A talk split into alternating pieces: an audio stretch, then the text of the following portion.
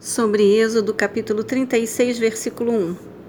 Assim, Bezalel, Aioliabe e todos os homens de coração sábio, a quem Yahvé concedeu extraordinário talento e habilidade para fazerem toda a obra de construção do santuário, realizaram todo o trabalho precisamente de acordo com o que o Senhor orientou. Deus sempre nos fornece toda a habilidade, capacidade e o material, condições para a realização da obra. Além disso, o plano e o padrão de conduta também nos são concedidos pelo Senhor. A nossa parte é agir com fé e colocar mãos à obra. Colocar os projetos de Deus em prática. Homens e mulheres que aceitam e refletem a sabedoria de Deus são pessoas que não perdem tempo com murmurações e reclamações, mas que fazem a obra do Senhor acontecer.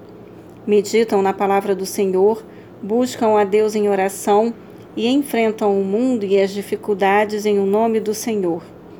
O servo de Deus nunca recebe bênçãos materiais ou na, na forma de dons e capacidades intelectuais e espirituais apenas para acumular essas dádivas para si.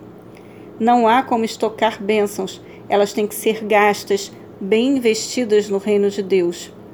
O servo deve dividir todas as suas bênçãos com seus próximos a fim de multiplicar alegrias no reino e louvar a Deus, transmitindo aos outros tudo que Deus que de Deus recebeu, seja consolação, seja de instrução.